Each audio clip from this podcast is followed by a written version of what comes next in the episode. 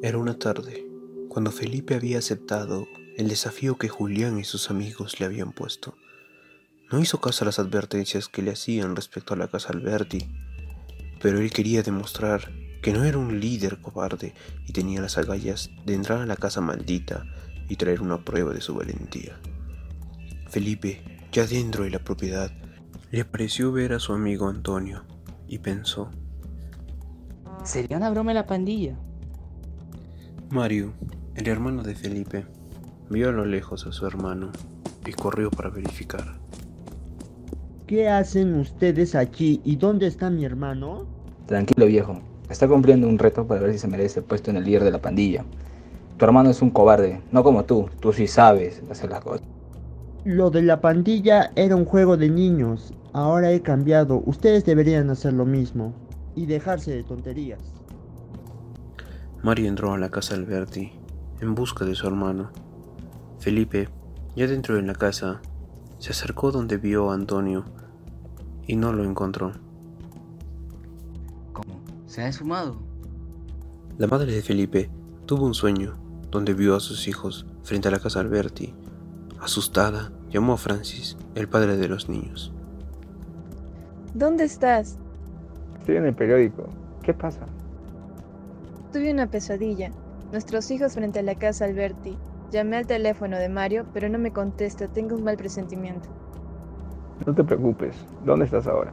Camino a la casa Alberti. No vayas sola. Espérame en el departamento. Yo iré por ellos. No te preocupes. Todo irá bien. Felipe se encuentra con Antonio, que estaba poseído.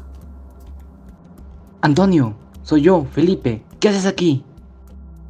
Antonio atacó a Felipe contra la pared. En ese momento, justo llegó Mario y atacó a Antonio para liberar a Felipe. ¿Qué demonios haces aquí? ¿No te dije que era peligroso? Lo siento, no pensé lo que estaba haciendo. Tenemos que salir de aquí. Enseguida se les presentó a Antonio, que estaba poseído, y dijo: Nadie saldrá vivo. Parece que es cierto. El espíritu de Lucio Alberti puede poseer a la gente de este sitio. Ahora ha poseído a Antonio. Felipe se esforzó en correr lo más rápido que pudo. Pensó que Mario venía corriendo detrás de él cuando oyó despavorido. Entró en el comedor de la casa. Felipe se acercó y vio los cadáveres momificados en las sillas. Se asustó, intentó correr, pero chocó con una figura dura y oscura. Un hombre estrechó una mano huesuda como la mano de la muerte. Se asustó y Felipe gritó con el pánico. No voy a hacerte daño. ¿Qué haces en este lugar? Este no es un sitio donde deberías estar. ¿Son cadáveres? Sí, y es hora de que te marches de aquí. Para Mario, mi hermano, él se quedó atrás con Antonio, pero Antonio ya no es el mismo. Trepa por las paredes y... Vete de aquí, ahora que puedes, muchacho.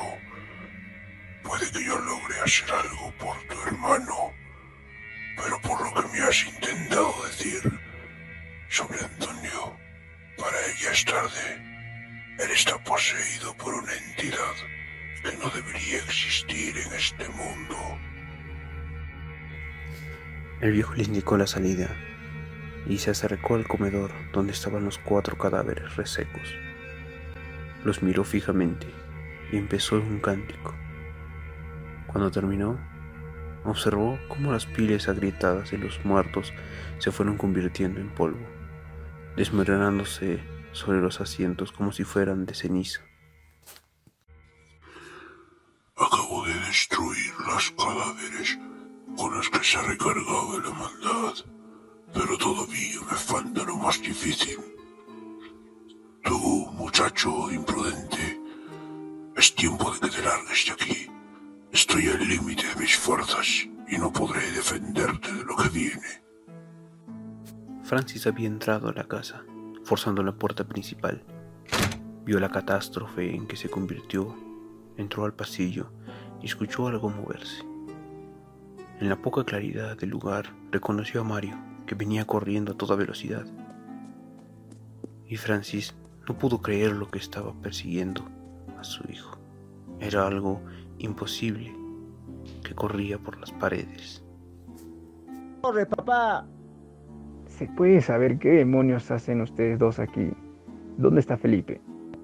No estoy muy seguro dónde está Felipe, papá, pero creo que Antonio está poseído por el espíritu de Lucio Alberti. Alberti... ¡Sí!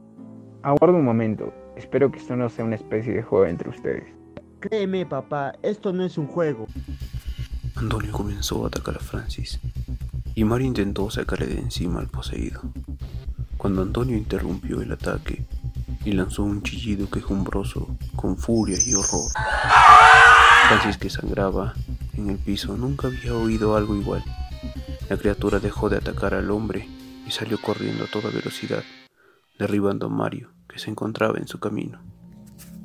¿Qué demonios ha sido todo eso? No lo sé con seguridad, pero me alegro que se haya marchado. Yolanda llamó a Salomón Price. Era un detective de lo paranormal. Se hizo presente. Francis y Mario, Salomón Price, se encuentran. Descuide, le recomiendo que se retire. No, mi hermano sigue aquí. Yo me quedaré, tú cuida a tu madre. Felipe siempre fue mi responsabilidad. Me quedaré. Francis, Salomón y Mario se encuentran con Felipe y el viejo. Hijo, ¿estás bien? Sí, todo bien. El viejo me ayudó. ¿Quién eres tú? Soy Lucio. Tú. Pero si todos pensábamos que estabas muerto. Así es, te hemos estado buscando toda la vida. Vagué por ciudades y casi me muero. Pero después de tiempo regresé. ¿Y qué es ese libro que tienes? Es un libro para revivir a los muertos. Yo quise revivir a mi hermana y fue así como accidentalmente liberé estas almas. Y ahora, todo esto es tu culpa. Pero ahora estoy aquí para remediarlo.